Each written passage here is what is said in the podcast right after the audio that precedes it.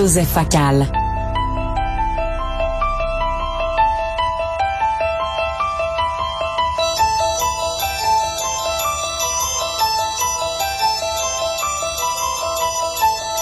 Ah, Joseph, on se roule-tu un joint?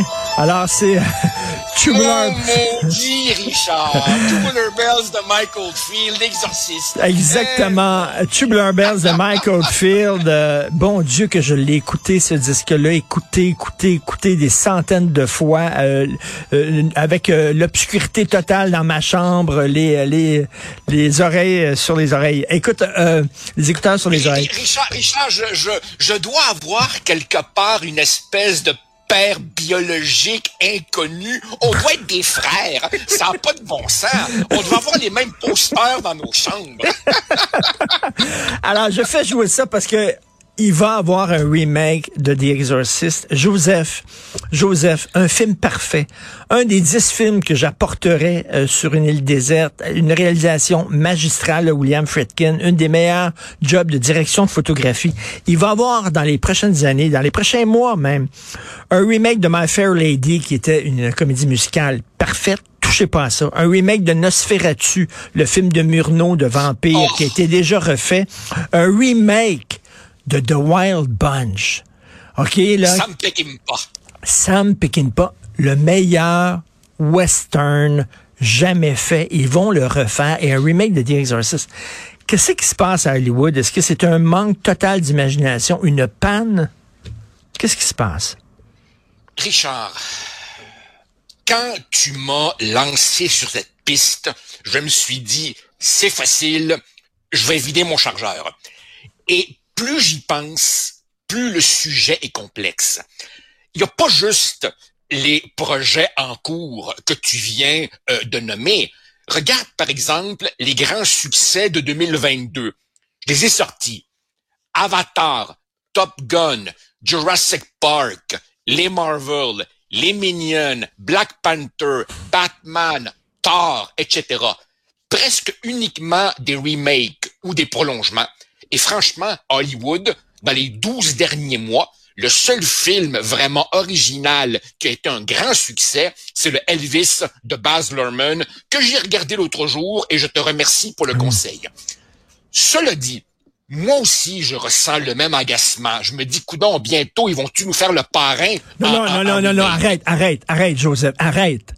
Vraiment, là, ça, là, je sais pas ce que je vais faire. Là. S'ils font le parrain, je te dis, je monte une armée privée et on va, on va agir, on va intervenir. Et la milice Wagner va débarquer à Hollywood. Bon. cela dit, cela dit, nuançons, Richard. Premièrement, cette tendance à vouloir rallonger la sauce euh, n'est pas est, est, un phénomène strictement hollywoodien. Le cinéma européen a d'autres problèmes, mais pas celui-là. Ensuite, il faut évidemment faire une distinction entre le remake comme tel et, par exemple, une suite. C'est-à-dire, prends Top Gun, voir ce que les mêmes personnages sont devenus 20 ans après, OK, correct, pourquoi pas. Prendre The Shining, retrouver Danny 20 ans plus tard dans Doctor Sleep, pourquoi pas? Euh, euh, J'ai pas de problème avec ça si la qualité est là. Mon vrai problème, c'est que c'est généralement des navets. Maintenant, qu'est-ce qui se passe? Panne d'idée. C'est ton hypothèse. Moi, Richard, si je peux me permettre de mettre ma casquette de sociologue, je me dis, il n'y a aucune raison logique de penser qu'il y a moins d'idées aujourd'hui, moins de talent aujourd'hui, moins d'originalité aujourd'hui que jadis. Je pense que les traits humains ils sont à peu près également répartis à travers les époques. On peut d'ailleurs difficilement plaider la bonne inspiration. Je veux dire, tous les jours dans les nouvelles, je vois des histoires puis je me dis, waouh, quel film extraordinaire ça ferait. Le problème, c'est pas une panne d'idées, c'est une panne d'audace. Ceux qui ont le pouvoir à Hollywood ne veulent plus prendre de chance. Ils veulent prendre le moins de risques possible. Pourquoi? Parce que les coûts de production sont de plus en plus élevés, parce qu'ils ont trouvé une recette gagnante, puis leur but fondamental, c'est pas l'art, c'est la business. Le problème, il est pas dans les têtes, il est dans le marché. Euh, tout à fait. Un des problèmes aussi, c'est qu'on se dit que les jeunes ne sont plus capables de regarder des vieux films et c'est pour ça qu'on les refait. D'ailleurs, je pense que c'était l'idée derrière le remake. On peut écouter la musique, le remake de West Side Story de Steven Spielberg. On écoute un petit extrait.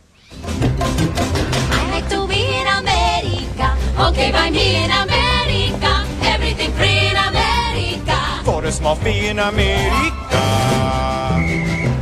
C'est ça. OK, West Side Story. Un film, Joseph, parfait. Parfait. Absolument. Ne touchez pas à ça. C'est qu'au début des années 60, un chef-d'œuvre, classé 1, je pense, encore par Mediafilm. Euh, ils ont fait un remake, ils l'ont mis au goût du jour, c'est-à-dire un peu plus rétitude politique, un peu plus diversité, avec une petite leçon de morale qu'il n'y avait pas dans le premier, et en disant, ben, les jeunes regarderont pas le vieux film qui était fait par... euh, euh, et ils vont regarder le nouveau. Robert ça a été un flop total, ça n'a pas fonctionné du tout. Est-ce que tu penses vraiment, toi, que les jeunes ne seraient pas capables de regarder l'original de We- West Side Story, de Robert Wise et euh, Jerome Robbins? je pense que beaucoup de nos jeunes auraient une extrême difficulté à regarder cela.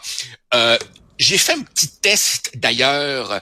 Euh, euh, je me rappelle pas exactement dans quelles circonstances, mais euh, j'avais été voir avec mes enfants le La La Land de Damien Chazelle que nous avions tous adoré. Et peu de temps après, euh, on tombe sur le fameux Singing in the Rain avec Gene Kelly, où là, évidemment, tu as caméras au lieu de 40 caméras. Et j'ai senti que, Ah, oui. effectivement, c'était plus laborieux, tu vois. L'autre jour, par exemple, euh, euh, j'étais avec ma fille, on était dans l'intégrale Kubrick. Et pas de problème pour les Kubrick récents. Mais quand on est arrivé à Spartacus, 1960, ah là, le péplum un peu plus lourd, je sentais qu'il y avait de la misère. Mais, mais, mais ton point précédent est tout à fait juste. Les studios visent majoritairement non plus des papis comme toi ils- et, et- et moi. Ils visent des jeunes qui savent même pas que c'est un remake et qui s'en foutent parce que ça change rien. Hmm. En fait, je te dirais, je te dirais, Richard, que les remakes m'énerveraient moins si on y mettait une dose d'audace, par exemple, euh, qui qui avait pas dans l'original. Mais c'est le contraire. Autrement dit, mon sentiment est que les remakes d'aujourd'hui, ils sont plus pudibons, plus conservateurs. Prends par exemple le Carrie de 2013, Ah, où là, Dieu. évidemment, on a enlevé toute nudité. C'est, ça se passe dans un couvent. C'est plate, c'est plate, c'est plate. Alors que le, le euh, carry de, de Brand de Palma, quand ça s'ouvre, la fille dans la douche, que ses premières menstruations, parce qu'elle fait lancer des tampons euh, par les autres filles, c'est fort en maudit. C'est très, très fort. Mais là, fort. évidemment, la, la, la, rectitude est passée par là. Alors, évidemment, c'est... Comment on dit ça en langage woke? C'est la fétichisation de la féminité par la masculinité toxique. Et là, on a fait un remake plate à mort. tu sais. Exactement. Ça, cela dit, les suites aussi, moi, je compte. le- mais tu sais, en même temps, le parrain 2 est meilleur que le parrain 1. Il y a plus d'ampleur, il y a plus de souffle, il y a un souffle historique. Moi, je trouve ça extraordinaire. Et, et- et- ils ont bien fait de faire une suite. Le 3, oui, oui, c'est Richard, mais, mais, mais, oui, mais en même temps, tu sais, c'est, c'est, comme, comme je te disais il y a un instant, c'est un sujet tellement complexe. J'ai feuilleté un petit peu, j'ai j'ai parcouru là en préparant notre émission, et plusieurs réalisateurs disent non non, c'est pas un remake que je fais, c'est une réinterprétation. Et dans certains cas, ça se plaide. Prends par exemple le Scarface de Brian De Palma 1983. Entre ça puis le Scarface de Howard Hawks en 1932 avec Paul Mooney, il n'y a aucun rapport. On a un extrait justement du Scarface Ah, de De. Palma. On écoute ça. You wanna play rough? Okay. Say hello to my little friend. Ah! You play? Okay. OK. Tu disais, tu disais un remake, oui, s'il y a de l'audace. Alors là, écoute, euh, De Palma a fait un film coqué. littéralement. Dans le Howard Hawks de 1932, Paul Mooney est un gangster italo-américain. Ça se passe, je crois, à Chicago ou à New York, je me rappelle plus. Et là, évidemment, euh, euh, 60 ans plus tard, 50 ans plus tard, Tony Montana est un, est un, est un exilé cubain. Ça se passe en Floride. Ils sont tous habillés en couleur pastel puis fluo pendant qu'ils se blastent. Ça n'a rien à voir. C'est un film totalement coquet, tu sais. Et, et, et là, oui, c'est véritablement, c'est plus qu'un remake. Il y a vraiment une vision originale.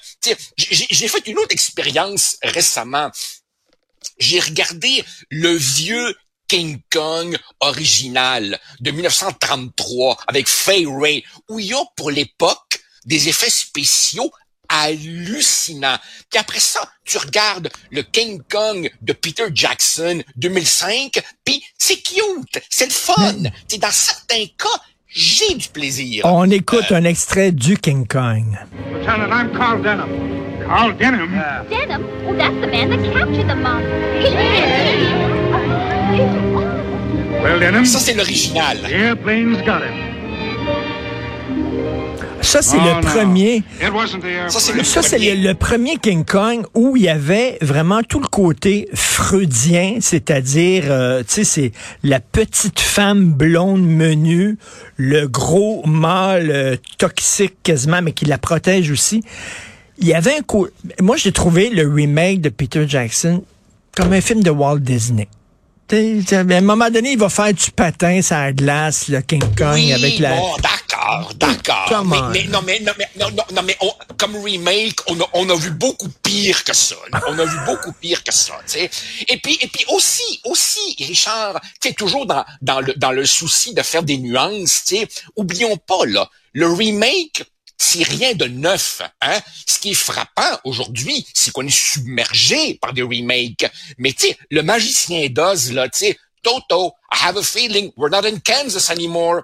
Celui de 1939, c'est déjà un remake Mais- mais- de celui de 1925. tu sais. C'est vrai. Mais tu puis- dis, puis tu dis que, tu dis qu'on fait des remakes là, aseptisés. Je reviens à King Kong. Le premier. King Kong, mais c'était subtil, mais le premier King Kong, c'était la fille qui tripait sur le Ah oui. méga pénis. Ah le oui, ah méga ah oui, ah ah pénis. Tu sais, le système oui, ça. Ils ont enlevé tout le côté sexuel dans le remake. Complètement. Ah, c'est vrai. C'est vrai. Je, je, je, je, je- je t'avoue ça. En même temps, Richard, en même temps, je me dis, une autre chose qui me frappe, c'est que quand c'est pas un remake, quand c'est pas une suite, regarde aussi à quel point maintenant c'est à peu près toujours tiré d'une bande dessinée Ben ou oui. d'un roman. Ce qui est en train de mourir là, Mm, ce qui est en train de mm, mourir, mm, mm, c'est le scénario original. Par exemple, une Nora Ephron qui écrit littéralement What Harry Met Sally, un Aaron Sorkin qui écrit A Few Good Men, un Paddy Chayefsky qui écrit Network. Network, Euh, euh, euh, les frères Cohen, pas toujours, Euh, Woody Allen, Tarantino, Paul Thomas Anderson, Licorice Pizza, il y a un Oscar pour le meilleur scénario original. Et j'ai le sentiment, Mm. Richard, que scénariste est un métier en train de mourir. Aujourd'hui, on prend quelque chose qui existe déjà, puis on le raboudine. Mais je reviens à ce que tu disais, c'est le marché. C'est facile de dire, euh, tu c'est facile de faire ton pitch au producteur en disant, ça va être jazz, mais avec un crocodile. Ah, OK. On comprend tout de suite, là. Ben, Jazz avec un crocodile. Bon. Évidemment, tu prends un film qui a bien marché, tu prends une star qui fait vendre des tickets, aussi, Richard, que la nostalgie est vendeuse jusqu'à un certain point. Et donc, évidemment, pourquoi, pourquoi il continue, même si c'est détestable pour des gens comme toi et moi? Parce que ça marche. Et je te dirais, je te dirais ceci.